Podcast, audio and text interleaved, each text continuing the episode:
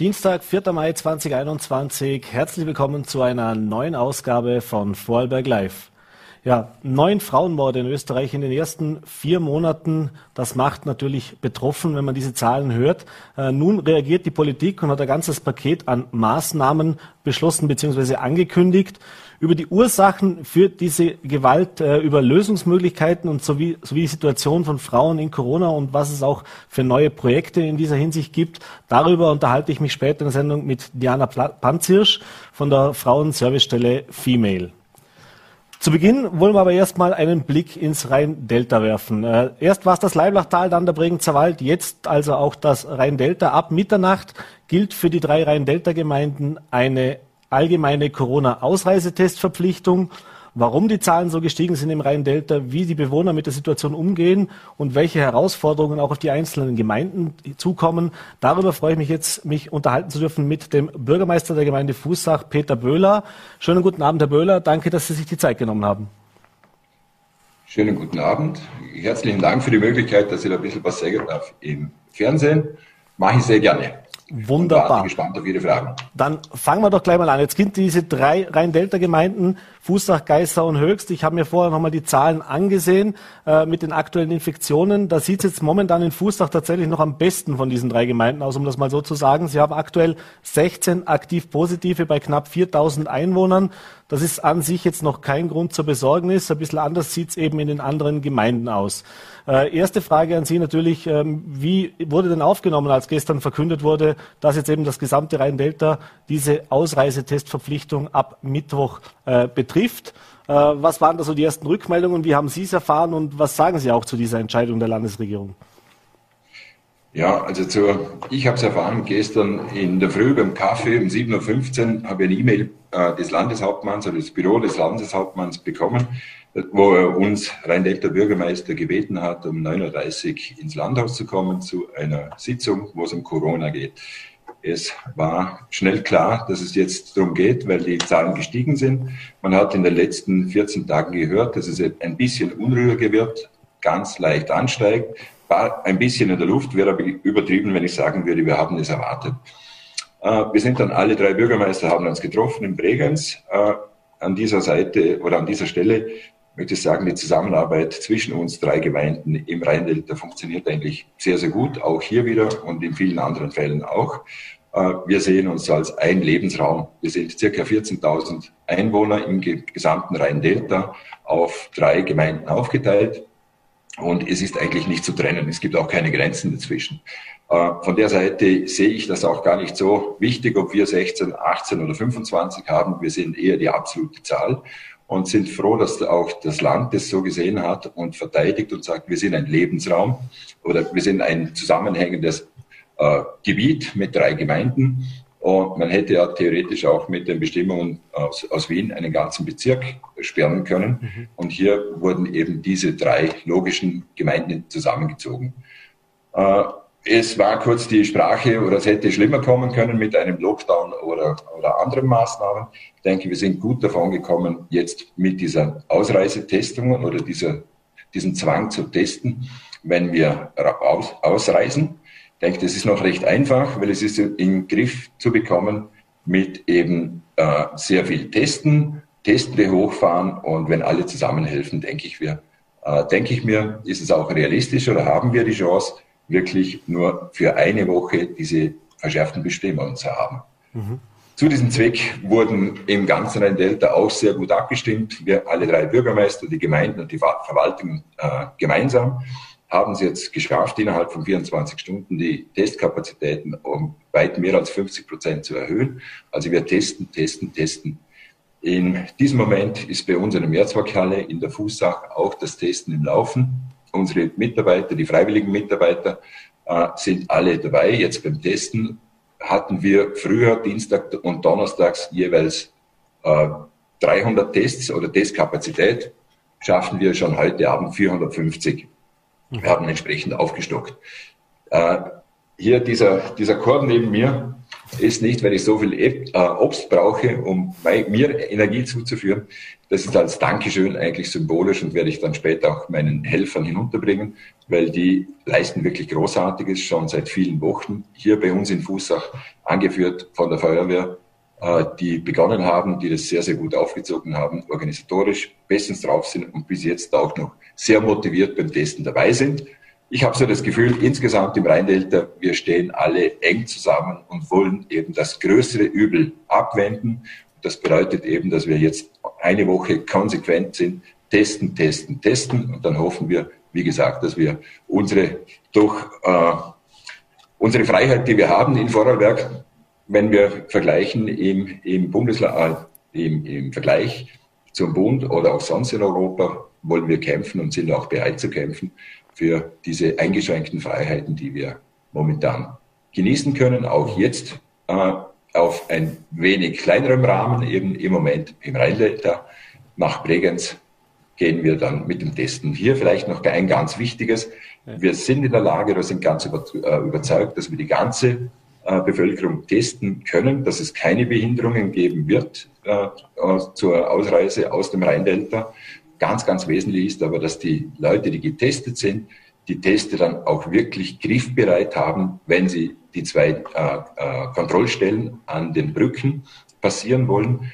Wenn dort jemand nur eine Minute oder zwei Minuten benötigt, um seinen Test am Handy zu suchen oder sonst irgendwo, dann kann das schnell Staus auslösen. Wir wissen es noch nicht. Ab heute 24 Uhr wird der geprüft oder kontrolliert.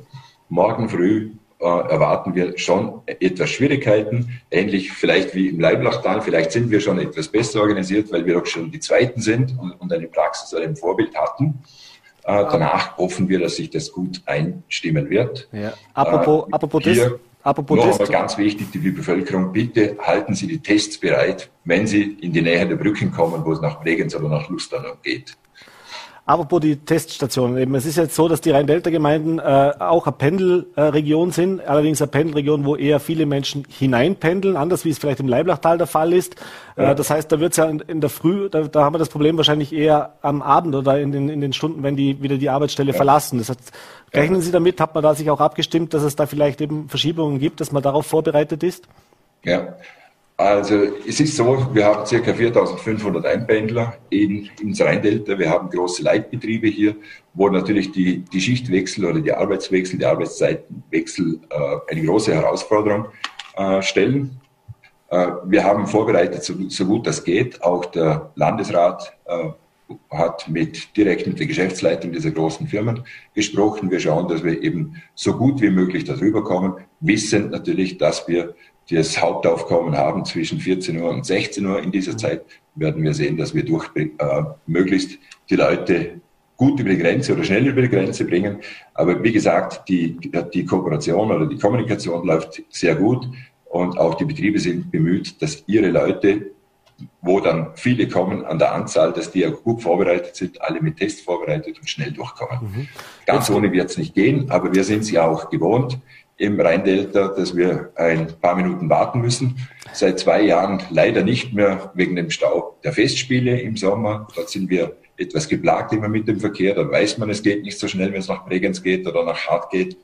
Äh, das hatten wir nicht mehr, Corona-bedingt die letzte Zeit. Vielleicht erinnert es uns ein bisschen an die Zeit. An die Normalität. Als noch sozusagen. mehr Verkehr auf der Straße war, speziell im Sommer mit den Festspielen. Ja. Vielleicht eine Gelegenheit, gelassen und ruhig ein bisschen zu stehen, auch wenn es am ersten Tag ein bisschen staut. Gute Musik rein, Augen zu und an die Festspiele denken und sich freuen im nächsten Jahr, wenn wir konsequent und gut durch die Krise kommen. Vielleicht können wir nächstes Jahr wieder die Kultur genießen in Bregenz und überall ohne Einschränkung. Ja. diese Ziele zu erreichen, sind wir alle gewillt, geben das Beste, um wirklich wieder herauszukommen.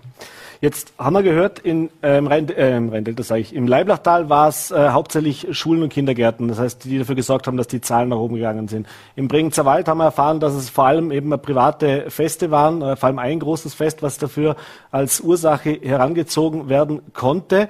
Äh, wie sieht's denn da im Rhein-Delta aus? Was hat man denn da gestern auch besprochen? Hat man da schon eine Idee, warum die Zahlen dort so steigen? Hängt das eben unter anderem auch damit zusammen, dass eben viele Berufspendler in große Industriebetriebe in, in, ins Rhein-Delta pendeln?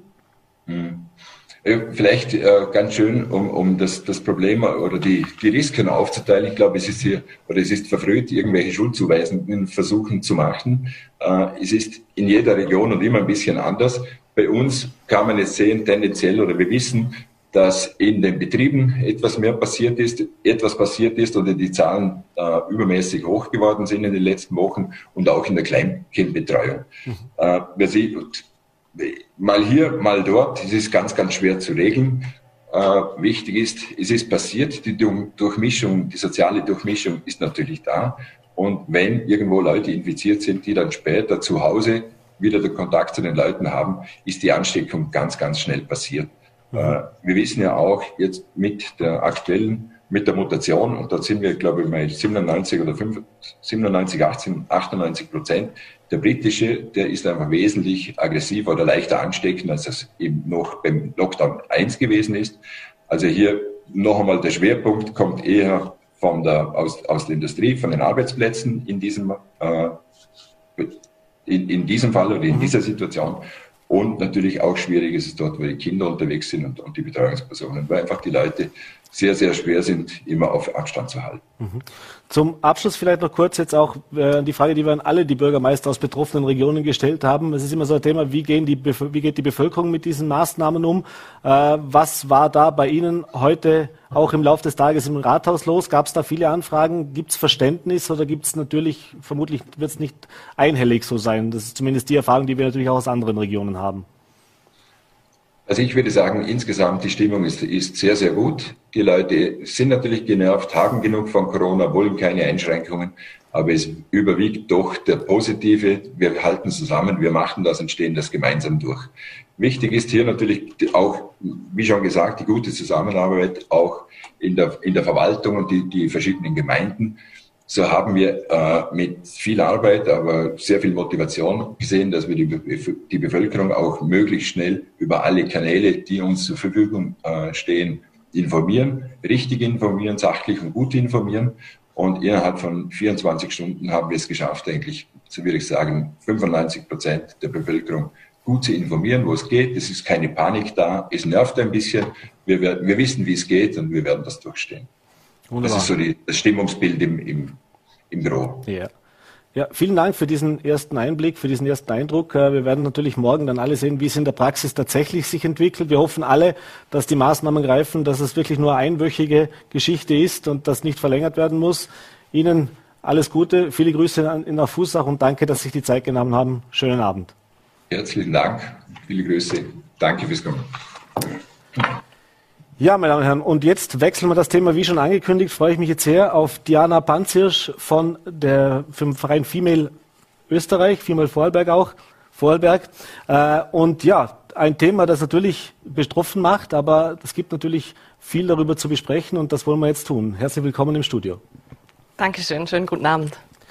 Ja, wir müssen zu Beginn kurz auf die aktuelle Situation natürlich eingehen. Das ist das, was momentan äh, die Medien auch beherrscht. Äh, der neunte äh, Femizid, der neunte Frauenmord, äh, war jetzt gerade zu verzeichnen in diesem Jahr 2021. Äh, immer wieder nach diesen Morden gibt es große Betroffenheit, da gibt es auch den Ruf danach, da muss sich was ändern, da muss was getan werden. Die Regierung hat jetzt einiges äh, zumindest mit Pressekonferenzen angekündigt, sowohl was die finanziellen Mittel angeht, als auch was den Opferschutz angeht. Äh, erste Frage vielleicht in diesem Hinblick an Sie. Äh, warum dauert es äh, immer wieder so lange. Man hört das jedes Jahr. Wir hatten letztes Jahr auch die, diese Diskussion. Äh, wie sieht es denn aus mit diesen Opferschutzorganisationen? Ist da wirklich so Not am Mann oder, oder woran liegt es Ihrer Meinung nach, dass man jetzt hier plötzlich, also da reden wir wirklich von großen Summen, die da gefordert sind. Also ich glaube, es geht um 3000 zusätzliche Stellen in Österreich, die hier gefordert werden und äh, äh, Erhöhung des Budgets, glaube ich, um den Faktor 10. Also es geht um 200 Millionen Euro, die angeblich notwendig sind. Ja, also ich kann zu der österreichweiten Situation, zu der Budgetsituation natürlich nur bedingt was sagen, aber es ist ganz, ganz klar, wie Sie schon gesagt haben, diese Forderung, die gibt's nicht erst aufgrund des jüngsten traurigen Anlasses. Die steht schon länger im, im Raum. Ja, die Einrichtungen, Sie haben es auch vermehrt in den letzten Tagen selber gesagt, stehen am Rande ihrer Kapazität, Kapazitäten oder weit darüber hinaus. Es ist definitiv mehr Geld notwendig und es ist einmal mehr zu hoffen, dass mehr Geld tatsächlich auch in diese Einrichtungen fließt, sowohl ähm, in den Opferschutz, in die Opferbegleitung, aber auch in die Täterarbeit. Mhm. Ich habe mir jetzt die Zahlen angesehen der letzten Jahre. Da gab es 2014 waren es noch 19 Frauenmorde in Österreich äh, im Jahr. Das ist dann kontinuierlich jedes Jahr gestiegen. Auf einen Höhepunkt 2018 waren es 41. 2019 gleich der Rückgang auf 39, 2020 31 Morde, jetzt eben wie gesagt diese neun. Äh, und was, ich, was mich auch ein bisschen überrascht hat, ist, dass man gesagt hat, äh, dass die Gelder und auch die Mittel in den letzten, also 2018, 2019 gekürzt worden sind. Und es eben auch die Forderung ist, nicht jetzt von diesen gekürzten Beträgen die Aufstockung vorzunehmen, sondern von dem davor. Wurde man da zu wenig gehört von der Politik oder woran, woran liegt es, dass auf der einen Seite diese Morde steigen, sie ja tatsächlich ein mediales Interesse haben, das heißt, es wird diskutiert in der Öffentlichkeit, auf der anderen Seite aber Mittel gekürzt wurden? Ja, ich mag das nicht beurteilen. Ich glaube, eines ist uns allen klar, ganz egal, wie die Zahl liegt, sind es jetzt 21, sind es 19, sie sind zu hoch. Und das wissen wir auch im europaweiten Vergleich. Sie sind vor allem in Österreich sehr hoch. Und es geht vor allem auch darum, die Ursachen dahinter anzuschauen. Denn eines muss gesagt werden, ein Femizid, das ist sozusagen die tragischste Spitze eines Eisbergs, der, wie wir alle wissen, äh, meist unter der Oberfläche noch viel, viel größer ist. Deswegen haben wir ja jetzt im Female Fraueninformationszentrum auch eine Kampagne gegen psychische Gewalt gestartet, denn eines ist auch klar, psychische Gewalt tritt alleine auf. Psychische Gewalt ist aber auch immer Teil aller anderen Gewaltformen. Und deswegen möchten wir hier schon am Beginn der Gewaltspirale sozusagen an, ansetzen, denn psychische Gewalt ist sehr oft das Eingangstor für weitere Gewaltformen. Und hier gilt es neben Geldern und Budgetdebatten vor allem auch einen öffentlichen Diskurs äh, zu starten, denn es ist ein gesamtgesellschaftliches Thema und es sind gesamtgesellschaftliche Ursachen, die zu Gewalt an Frauen führen. Mhm. Die wollen wir uns gerne auch tatsächlich ein bisschen ansehen, was da für Maßnahmen auch braucht, beziehungsweise was auch die größten Probleme sind, die da aufkommen. Sie haben es gerade gesagt, die körperliche Gewalt, der Mord ist dann schlussendlich wirklich der, der Höhepunkt, die Spitze des Eisbergs, wenn man so will, die, die totale Eskalation. Äh, was natürlich davor alles passiert, äh, ist auch als Beispiel, ich habe jetzt gerade gelesen, die Wegweisungen zum Beispiel in Vorarlberg haben sich jetzt vielleicht zum Vorher verdoppelt, also in den letzten beiden Jahren. Äh, und das sind ja schon diese ersten Hinweise. Da gab es ja schon dann Vorfälle, ob es jetzt Gewalt war, also körperliche oder psychische Gewalt gab. Äh, da muss ja schon was gewesen sein. Und am Ende, wenn man dann diese Morde hört, kommt man fast immer drauf, dass tatsächlich diese Vorgeschichte dann auch da ist, dass das über eine lange Zeit geht, dass das eine gekränkte Ex-Beziehung ist, dass es da Trennung schon vor Monaten gab teilweise. Jetzt ist Geld und Beratung das eine, aber wie sieht es mit dem Schutz dann tatsächlich aus? Das heißt, wenn es diese Wegweisung gibt, dann ist ja die Polizei tätig geworden, aber offensichtlich in einigen Fällen, zumindest in einigen tragischen Fällen, reicht das ja nicht aus, denn, denn, denn, denn die Tat konnte man damit ja dann nicht verhindern. Ja, also wir sind ja keine Gewaltschutzstelle beim Female und ich glaube, wir müssen auch viel früher ansetzen. Ähm, es geht darum, in der Gesellschaft einfach auch das Thema vor den Vorhang zu holen. Gewalt und gerade psychische Gewalt ist ganz oft ein Tabuthema. Da ist ganz viel Scham damit auch verbunden, äh, bei den betroffenen Frauen das auszusprechen. Und was wir auch nicht vergessen dürfen, weil jetzt auch in den Medien immer wieder gehört wurde, ja, so wenige Frauen melden sich dann auch diese Frauen, die werden manipuliert. Also psychische Gewalt, da ist Manipulation eine, ein ganz prominentes äh, Beispiel. Denen wird zum einen gesagt, du kannst nichts, ähm, du bist nichts, es wird dir sowieso keiner glauben. Ähm, also sie werden in ihrer Selbstwahrnehmung zerstört und manipuliert, bis sie das auch selber glauben. Und was natürlich dazu kommt, da stehen ganz klare Drohungen im Raum. Da stehen Drohungen im Raum wie, wenn du gehst, ruiniere ich dich oder wenn Kinder da sind, ähm, ist das natürlich ein massives starkes Druckmittel. Und was man auch nicht vergessen darf, ähm, Ursache sind ganz oft Abhängigkeiten. Und das meine ich mit, das ist ein gesamtgesellschaftliches äh, Thema. Es sind ungleiche Machtverhältnisse. Wir mhm. sagen immer, es gibt keine Gewaltfreiheit ohne Geschlechtergerechtigkeit. Und solange wir nicht eine komplette Gleichstellung von Männern und Frauen in allen Lebensbereichen haben, werden wir keine Gewaltfreiheit haben. Denn die führen zu ungleichen Machtverhältnissen und die geben Tätern Druckmittel, ähm, wenn ich an ökonomische Gewalt denke, wenn eben das Druckmittel da ist ähm, oder die Sorge, dass man das Haus, die Kinder, das Leben nicht mehr finanzieren kann, dann bleibt man länger in solchen Gewaltbeziehungen. Mhm. Sie haben es vorhin schon erwähnt, das Projekt Wertvoll und Stark ist der Name. Äh, wertvoll und stark sollte sich eigentlich jeder fühlen, egal ob Mann oder Frau. Äh, Sie haben es gerade erwähnt, aber offensichtlich sind diese Rollenbilder, auch diese alten äh, Strukturen nach wie vor sehr verbreitet, obwohl man ja schon seit Jahren eigentlich sich darum bemüht, in verschiedensten Bereichen das aufzubrechen. Äh, warum Ihrer Meinung nach gelingt uns das bis heute nicht offensichtlich, wenn man das immer wieder sieht. Also es gibt ja verschiedenste Ansätze. Also ich sage jetzt mal in der Berufswelt heißt dann gleich der erste Ruf ist eine Frauenquote zum Beispiel. Aber auch das, obwohl es das teilweise ja schon gibt, also jetzt nicht verpflichtend, aber doch, viele Betriebe achten ja auch schon darauf, löst das ja offensichtlich nicht die gesellschaftlichen Probleme, die wir nach wie vor haben. Also das heißt, was wären so Ansätze, auch die Sie jetzt zum Beispiel in Ihrem Projekt mittragen, um wertvoll und stark einfach zu einem, ja, äh, zu einer Selbstverständlichkeit zu machen und nicht zu diesem, wir müssen daran arbeiten, dass wir da mal hinkommen oder die Frauen davon überzeugen, dass sie das sind.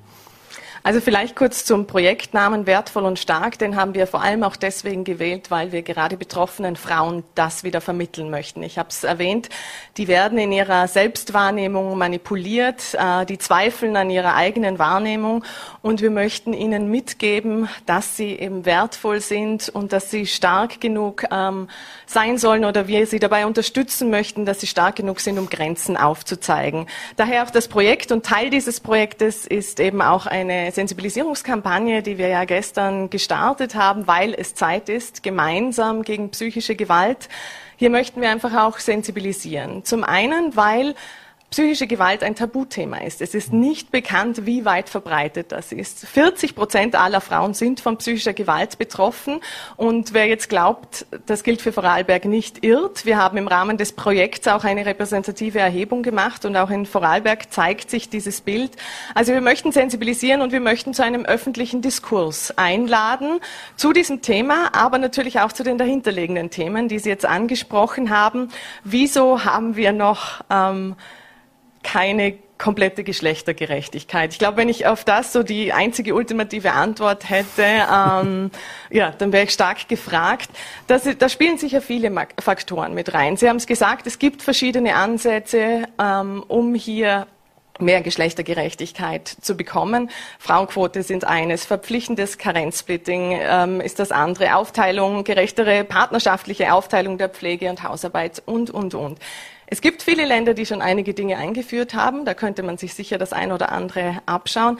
Schlussendlich, glaube ich, aber braucht es einfach auch tatsächlich von der Gesellschaft dieses ganz klare Bekenntnis, ja, das wollen wir. Mhm. Und ja, das leben wir unseren Kindern auch vor. Denn das ist auch das andere. Ähm, ich kann darüber sprechen, dass ich Geschlechtergerechtigkeit möchte. Wenn der Alltag ein ganz anderes Bild zeigt, dann ja, entspricht es nicht der Realität und dann werden wir das unseren Kindern auch nicht vormachen können. Und äh, entspricht leider eben auch in Vorarlberg nicht der Realität. Gerade in Vorarlberg haben wir eine der höchsten Teilzeitquoten österreichweit. 84 Prozent der Teilzeitkräfte sind Frauen. Sie verdienen also höchstens dazu, stehen aber finanziell nicht auf ihren eigenen Beinen. Das führt zu Abhängigkeiten, die gefährlich werden können, wie ich es vorhin schon erwähnt habe. Wir haben in Österreich den größten Gender Pay Gap. Das hängt hängt auch mit der Teilzeitquote zusammen, aber nicht nur. Man kann das auch rausrechnen. Mhm. Es ist einfach auch Realität, dass Frauen im Durchschnitt weniger verdienen, auch wenn sie Vollzeit tätig sind. Und das hängt in Vorarlberg sicher auch mit ähm, der Notwendigkeit zusammen, dass Kinderbetreuung weiter ausgebaut wird. Wir ermöglichen es Frauen derzeit nicht, eine tatsächliche Wahlfreiheit zu haben, denn die Schließtage und Öffnungszeiten sind nicht flächendeckend so, dass Vollzeitarbeit für alle möglich ist. Mhm. Denken Sie, dass mit den Paketen, die jetzt eben auch ähm, aufgrund dieser Gewaltgeschichten äh, wieder verabschiedet werden, das heißt, dass der Budget nicht eingenommen wird, dass damit noch was erreicht werden kann? Denn ich weiß, Kinderbetreuung ist ein ganz großes Thema, aber das kostet natürlich auch einen Haufen Geld und sollte natürlich, das ist ja momentan auch so ein Problem, nicht überall wird das kostenfrei angeboten und äh, habe selber schon oft genug gehört, das sind dann schon ordentliche Summen, die man da aufbringen muss, was wieder die Spirale erhöht. Dann muss ich wieder mehr arbeiten, damit ich es überhaupt leisten kann, dass ich mein Kind in eine Betreuungsstelle geben kann und dann überlege ich es mir doppelt. Ja, also das Paket, das jetzt verabschiedet wurde, das hat ja jetzt nichts mit Kinderbetreuungsangeboten oder mhm. Geschlechtergerechtigkeit zu tun, sondern da geht es wirklich um Gewaltschutz, Gewaltprävention. Ähm, wir möchten darauf hinweisen, dass es eben die Ursachen auch dahinter gibt. Die, der Gewaltschutz ist enorm wichtig und ähm, es ist nur zu begrüßen, wenn hier mehr kooperiert wird, die Fallkonferenzen äh, verstärkt genutzt werden und auch mehr Geld fließt, absolut.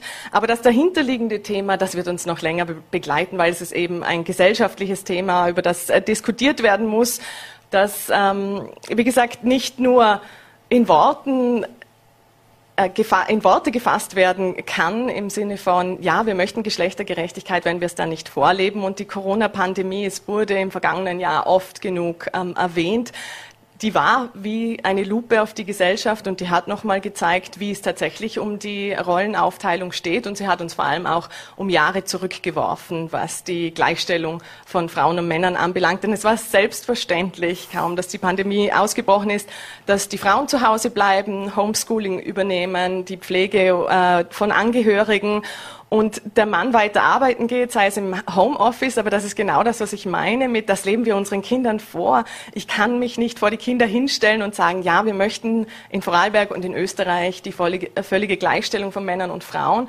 und dann aber gleichzeitig bekommen die Kinder zu Hause nur mit, Papa geht arbeiten, Mama ist zu Hause und macht die Hausarbeit. Mhm. Kinder sind zu schlau, die durchschauen das. Das wäre jetzt genau eben das Thema gewesen. Sie, Sie, setzen sich natürlich, der Verein setzt sich auch schon seit vielen Jahren dafür ein. Und wie gesagt, es hat sich nach außen einiges getan. Man hört immer wieder dann eben auch von Erfolgen, die da gefeiert wurden. Jetzt haben wir dieses Corona-Jahr gehabt und Sie haben es eigentlich so gewählt, wie ich es eigentlich jetzt gerade gefragt hätte, nämlich, dass uns das tatsächlich gezeigt hat, wie, sind, wie, halt die, wie die Realität aussieht. Ähm, wie frustrierend ist denn das, wenn man sich dafür einsetzt über Jahre und dann kommt der Pandemie, mit der natürlich jetzt niemand unbedingt gerechnet hat und die zeigt eigentlich, ja, im Prinzip haben wir ein Rollenbild wie in den 60er Jahren jetzt wieder erlebt. Ähm, also das war auch schon vor der Pandemie frustrierend als Frau, ähm, denn bei diesem Thema tut sich ja schon seit vielen, vielen Jahren viel zu wenig aus unserer Sicht natürlich. Deswegen würde ich die Pandemie jetzt auch nicht als Ursache sehen, sondern sie war einfach das Brennglas. Mhm. Sie hat, ähm, wie gesagt, schonungslos aufgezeigt, wo wir tatsächlich stehen. Und das ist ein langwieriger Prozess. Ähm, also gerade wenn wir jetzt auch nochmal den Konnex spannen zu den Femiziden. Schweden wird hier gerne angeführt als ein, als ein Land, das eben nicht solche tragischen Zahlen aufweist wie Österreich, was Frauenmorde anbelangt. Und da muss man aber auch sehen, Schweden investiert seit den 60er Jahren in Gleichstellungsthemen, ähm, in die Gleichstellung von Männern und Frauen auf verschiedenen Ebenen, wie Sie es schon gesagt haben. Das sind viele Faktoren, die da dazu beitragen, äh, von Kinderbetreuung, Frauenquote, welche Konzepte es dann immer sind. Nur wir sollten sie endlich gehen, diese Wege. Wir mhm. sprechen ganz oft darüber, warum das eine oder andere nicht zur Gleichberechtigung beitragen wird, anstatt ähm, uns wirklich als Gesellschaft hinzustellen und zu sagen, ja, das möchten wir. Und uns ist hier auch nochmal wichtig zu betonen, ähm, dass wir diese Diskussion gerne führen möchten als Miteinander. Es ist kein Gegeneinander. Und äh, leider ist diese Debatte verfällt oft in ein Gegeneinander. Aber Gleichstellung heißt ja nicht, jemandem was wegzunehmen, sondern Gleichstellung heißt einfach nur, ähm, dass die Frauen die gleichen Rechte auch bekommen. Und es profitiert ja auch die gesamte Gesellschaft davon. Es ist ja nicht nur, man kann nicht sagen, da gewinnen die Frauen und verlieren die Männer, ganz und gar nicht. Wir profitieren als gesamte Gesellschaft davon.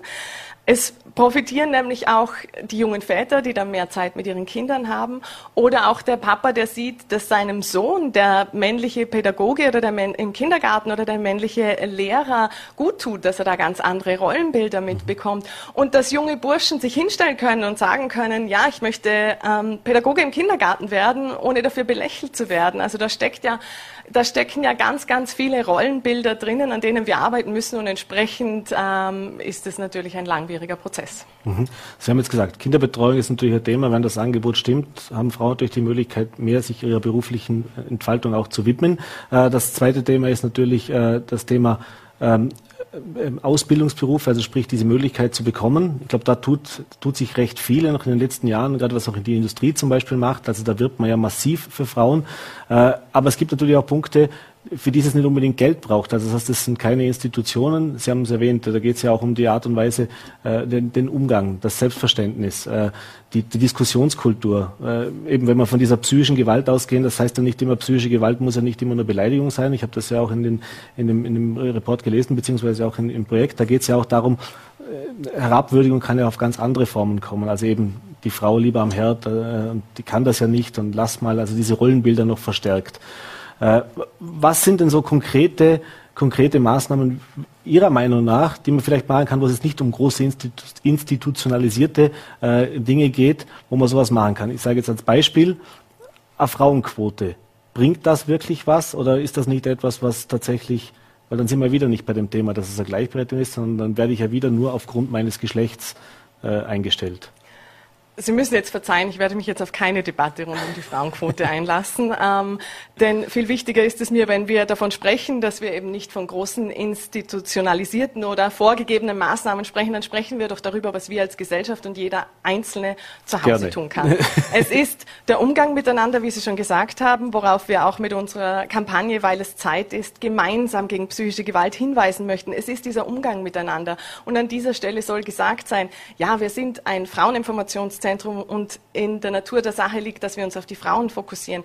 Aber von psychischer Gewalt sind ja nicht nur Frauen betroffen, mhm. sondern auch Männer. Also es beginnt mit dem Umgang miteinander. Und speziell bei dieser Gewaltform ist es ja auch so, dass sie eben nicht nur ähm, im häuslichen Umfeld stattfindet, sondern gerade auch am Arbeitsplatz. Also dass er, das hat auch unsere Befragung gezeigt, dass ja auch über 30 Prozent der Männer angeben, davon betroffen zu sein. Mhm. Also beginnen wir doch im täglichen Umgang miteinander, im wertschätzenden Umgang. Und ja, es beginnt damit, ähm, dass wir keine herablassenden Bemerkungen über niemand machen. Aber wenn wir von Gleichberechtigung reden, dann natürlich speziell nicht äh, bei Mädchen und Frauen, dass wir ähm, und eine Gesellschaft, die nichts eben gegen solche herablassenden Bemerkungen tut, die nichts gegen diese, diese ungleiche Machtverteilung tut, die tut äh, letzten Endes auch zu wenig äh, gegen Gewalt. Mhm. Das heißt, da geht es jetzt ihrer, also in Ihrer Kampagne viel um die Aufklärung der Bewusstseinsbildung eigentlich auch. Genau, genau. Ähm, viel Sensibilisierung für das Thema und schlussendlich um einen öffentlichen Diskurs. Also, mhm. dass wir dieses Gespräch jetzt führen mhm. ähm, und dass hoffentlich draußen dann andere darüber diskutieren werden, denn nur durch die Auseinandersetzung mit einem Thema komme ich weiter mit diesem Thema. Unser ultimatives Ziel mit unserer Kampagne, weil es Zeit ist, ist ganz klar, dass psychische Gewalt in der Gesellschaft irgendwann genauso inakzeptabel wird wie physische Gewalt, weil dann können wir auch schon viel früher in der Gewaltspirale ansetzen. Und wenn wir jetzt wieder beim täglichen Tun sind, wir möchten die Bevölkerung auch dahingehend sensibilisieren, ich kann auch als Beobachter oder als Beobachterin Grenzen aufzeigen oder sagen, hey, das ist nicht okay, wie du mit ihr, mit ihm redest. Also hinschauen, hinschauen, schauen wir gemeinsam hin, geben wir psychischer Gewalt in unserer Gesellschaft keinen Platz. Mhm. Abschließend letzte Frage noch kurz. Es gibt natürlich verschiedene Altersgruppen jetzt auch, sage ich, die muss man natürlich auch unterschiedlich ansprechen. Äh, aber ich denke mal, dass gerade in Schulen, also sprich junge äh, Mädchen und Frauen, äh, da natürlich äh, ja noch am ehesten auch die Möglichkeiten jetzt entwickeln können, denn die noch nicht so in gefestigten Strukturen sich befinden, wenn sie eben noch überlegen, was für einen Beruf ergreife ich, gehe ich studieren, äh, wie, wie, wie plane ich mein Leben. Vielleicht ein bisschen einfacher als die, sage ich jetzt mal, äh, Familie, die, die Mutter, die schon seit 15 Jahren verheiratet ist, eben auch schon in einer gewissen Abhängigkeit vielleicht lebt, die tut sich natürlich schon per se schwerer, da rauszukommen. Aber was sind denn so Maßnahmen zum Beispiel, was könnte man jetzt auch äh, bei den, bei den, vor allem bei den jungen Mädchen mehr machen? Braucht es da mehr Aufklärung, Sensibilisierung in den Schulen schon? Muss man das vielleicht über externe äh, Dienste machen? Es gibt ja auch äh, Frauen, also Amazone zum Beispiel, Jugendzentren für, für Mädchen, wo, wo das dezidierter Thema ist. Äh, was wäre denn da so ein Ansatz zu sagen, dass wir vielleicht schon von vornherein versuchen, eine Generation zu bekommen, die, die das zwar noch sieht und erlebt, aber, aber vielleicht schon ganz anders erzogen und aufgewachsen ist? Ja, also Sie haben es angesprochen. Das sind, äh, wir haben in Vorarlberg ein Netzwerk und der Verein Amazone leistet hier ganz wertvolle Arbeit, was die Sensibilisierung, die Aufklärung von Mädchen und jungen Frauen anbelangt, auch um eben für mehr Gleichberechtigung zu sorgen und dass diese Mädchen auch gestärkt werden und dafür einstehen und ihre Rechte auch einfordern und Grenzen aufzeigen. Wir beim Fraueninformationszentrum ähm, Female haben natürlich viele Beratungen von Frauen, die schon Kinder haben, die äh, mitten im Leben stehen, verheiratet sind, vielleicht auch Beratung zur Scheidung etc. brauchen. Also es braucht die Ansätze überall. Es braucht ein Netzwerk. Es braucht und das kann ich an dieser Stelle dann auch gerne sagen, gerne mehr Geld äh, für diese Maßnahmen. Äh, denn, wie Sie es richtig gesagt haben, wieso sprechen wir noch immer über dieses Thema? Das ist schlussendlich auch eine Geldfrage. Aber ich wiederhole mich jetzt, es braucht diese gesamtgesellschaftliche Bekenntnis dazu, ja, das wollen wir. Wir leben in einem sehr traditionell geprägten Land, in Österreich und auch in Vorarlberg. Und schlussendlich geht es darum, dass die Mutter ihrer Tochter vorlebt oder auch Nach die Nachbarin ihrer Freundin ähm, zur Seite steht, wenn, wenn die ihre Rechte einfordern möchte. Es geht darum, dass wir Frauen es dann schlussendlich auch alle einfordern, vorleben und vor allem auch eben gemeinsam mit den Männern uns hinstellen und dafür kämpfen, dass es eine Gleichberechtigung aller Männer und Frauen gibt. Ein schönes Schlusswort, vor allem das mit dem Gemeinsamen gefällt mir ganz gut, dass eben auch die Männer mit an Bord genommen werden, äh, denn das ist ja auch doch so ein Vorwurf, der dann kommt, äh, jetzt geht es nur um die Frauen und was ist mit uns. Äh, haben Sie schön erklärt. Ich bedanke mich für den Besuch im Studio, für diesen Einblick auch in das neue Projekt. Äh, ja, Ihnen in dem Fall einen schönen Abend, danke für den Besuch im Studio und Danke. vor allem gesund lieber natürlich. Danke auch. Ebenfalls. Meine Damen und Herren, das war's mit der heutigen Ausgabe von Vorarlberg Live. Ich hoffe, es hat Ihnen gefallen. Wenn ja, dann würden wir uns freuen, natürlich morgen wieder 17 Uhr eine neue Ausgabe. Gerne mit Ihnen vor den Bildschirmen äh, zu sehen auf Full.at, VN.at und Ländle TV. Einstweilen einen schönen Abend und gesund bleiben.